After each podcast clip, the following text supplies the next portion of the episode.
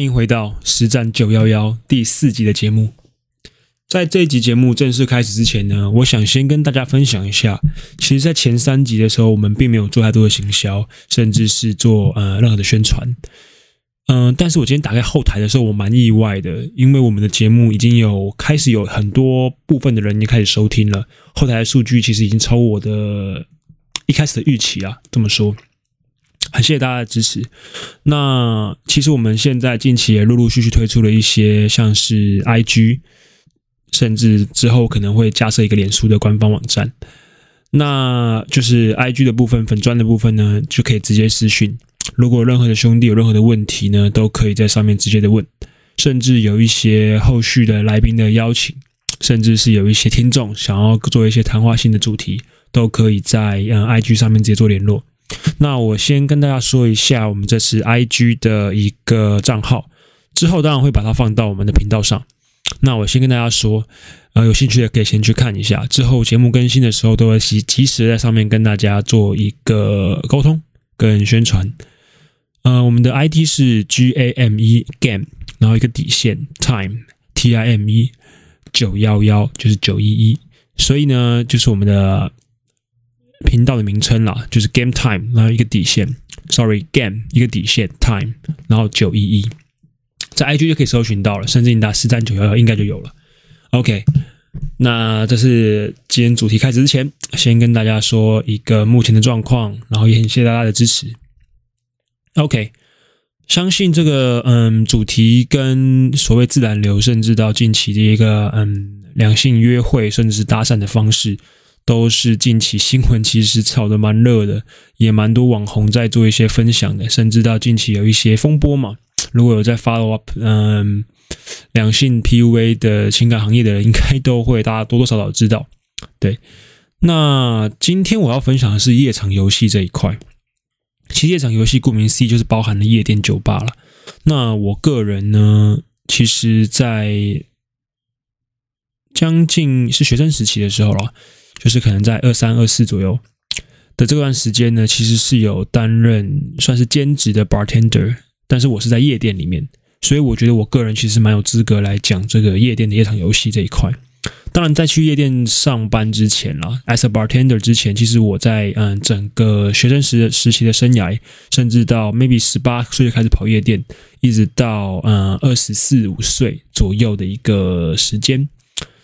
呃是比较密集的。那在夜场这段时间，其实可以学习到蛮多的，甚至从呃散客一直到开了卡座，甚至到最后成为里面的工作人员，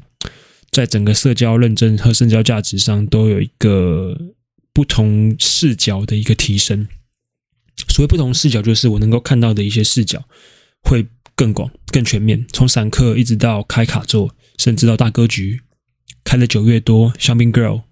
甚至到后期的 VIP 包厢。到最后，可能员工局、员工局的转场，甚至到员工内场人员的一些资源，呃，我觉得我还蛮有经验，甚至是有这个，嗯，算实力吧，可以跟大家分享在夜场这一块。OK，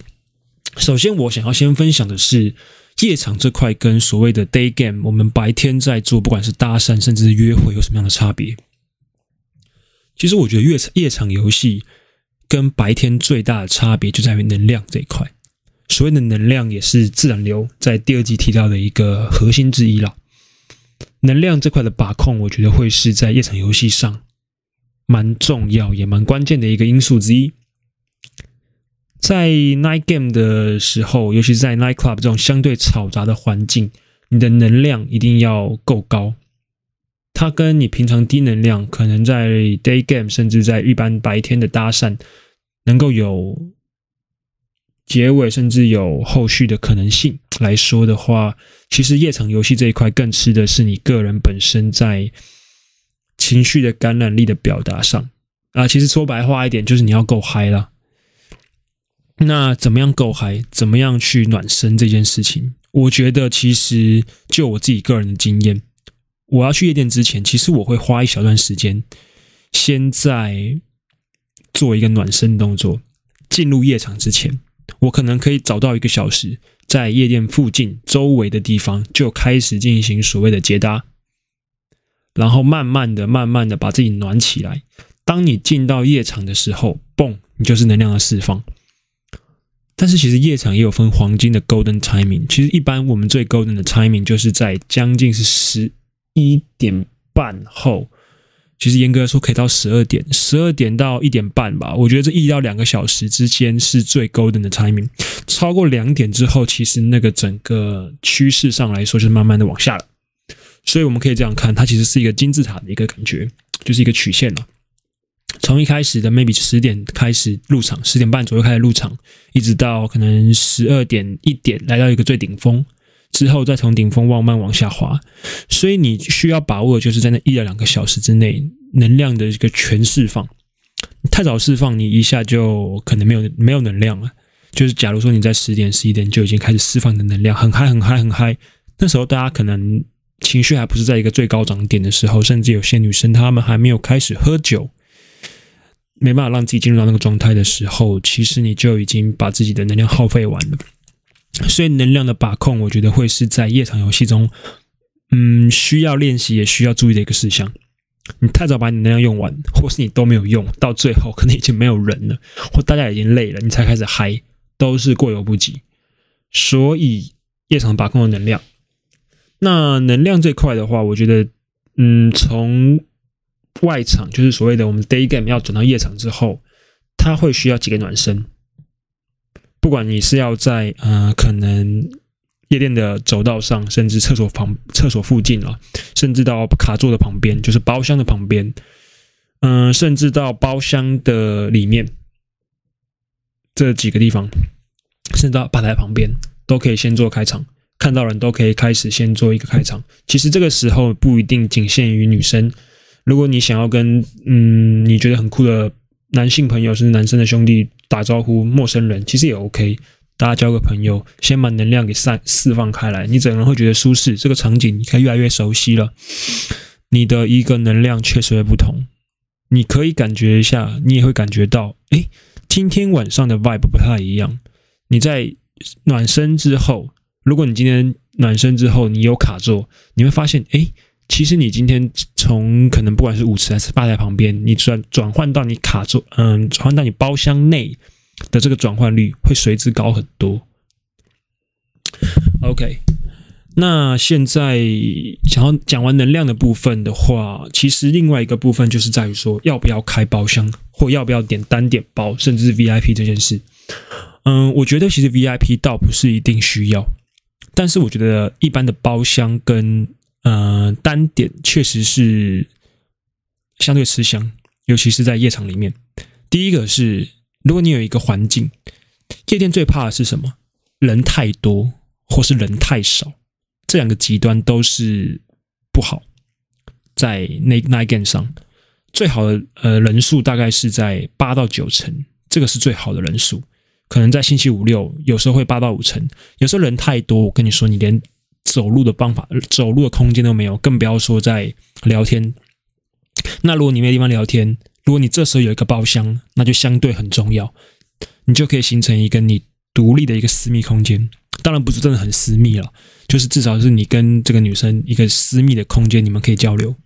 不是站在路上，可能会有人撞到你们，可能会有人呃，另外男生过来搭讪，各种可能性的一个障碍都可以先被排除掉。所以我觉得，如果是不是这种很贵的包厢，如果是畅饮店的包厢，我觉得其实跟你们三五好友花这个钱把它买下去，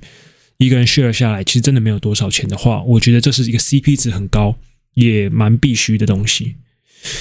那再来讲讲到单点酒的部分，觉得有没有需要？我觉得在夜店这个场景就是很吃社交认证。社交认证这一块，其实不管是在开开酒，甚至是你跟呃现场的工作人员的一个熟悉程度，甚至是工作人员对你的一个态度，都可以直接的反映到你的社交认证。那其实身边的女生其实都是会看的，尤其是在夜场的女生，其实都会蛮敏锐在这个直觉上。如果你认识夜场的人员多一点，不管是公关、酒吧的吧台，甚至是安管，你能够认识到他们多一点，你能够跟他们有更好的互动，他们认。呃，熟悉你多一点，你在里面绝对是横着走。女生在里面对你的吸引力也会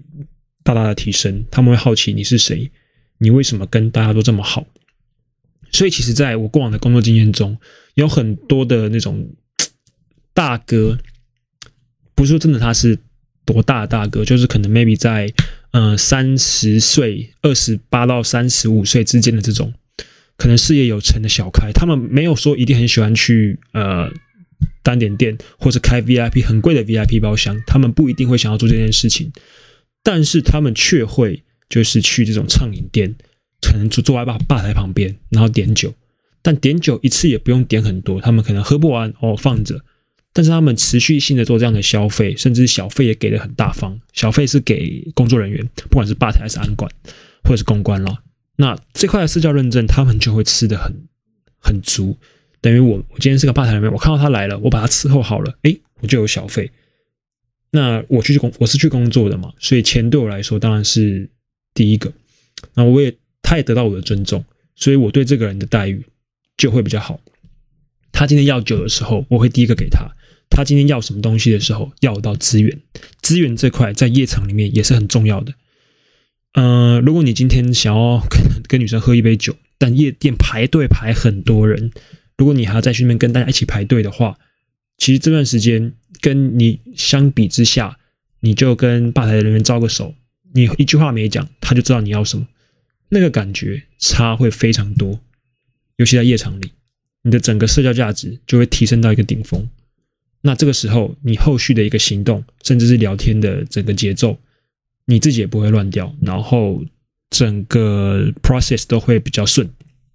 这个东西是需要时间培养。呃，如果有常去夜店的兄弟们，应该都大概能够理解我的意思。OK，那。讲到这个部分的话，其实就是在于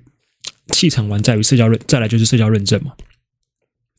那再来的一个关键，我觉得会是在转场这个部分，因为我们去夜店的目的是什么？一定就是为了呃当天晚上能够有一个非常愉快的夜晚嘛，对吧？我相信很少人真的去夜店找真爱啊，欢场无真爱，不要骗我，你们会去夜店找真爱，所以。大家都是想要求一个开心的前提下，我觉得转场可能对大多数的兄弟来说，就是我们这次去夜店最主要的目的嘛。不是一定说当天转场，可能隔天或者是 maybe 某一天转场，我觉得也 OK。但是我觉得大部分的人今天晚上去，呃，今天晚上如果能够转场，当然是最好的嘛。转场的形式有很多，嗯、不管是我要转到外面，甚至转到 KTV，甚至转到另外一间酒吧，但是我要怎么把这个人带出去，我觉得就会是一个关键。在这个场子里面的人很多，竞争对手就很多。我们要跟我们要比的这个竞争的对手，永远是在这个场子里面的其他男性嘛。那在这个前提之下呢，怎么样做到一个更深度的吸引，脱颖而出？呃，除了我刚才讲的能量跟社交认真之外呢，接下来就是你在平常 day game 的时候，你累积的一些，不管是社交直觉，甚至是你的一些聊天的逻辑和框架也好，甚至到肢体升级。那我觉得肢体升级这个东西，其实又是在夜场里面又格外的重要，因为在外部的环境非常吵杂的同时啊，其实你们没办法聊太多细部的东西，个人资讯的交换就真的是很简单的，不可能升华到太感情层面的资讯嘛。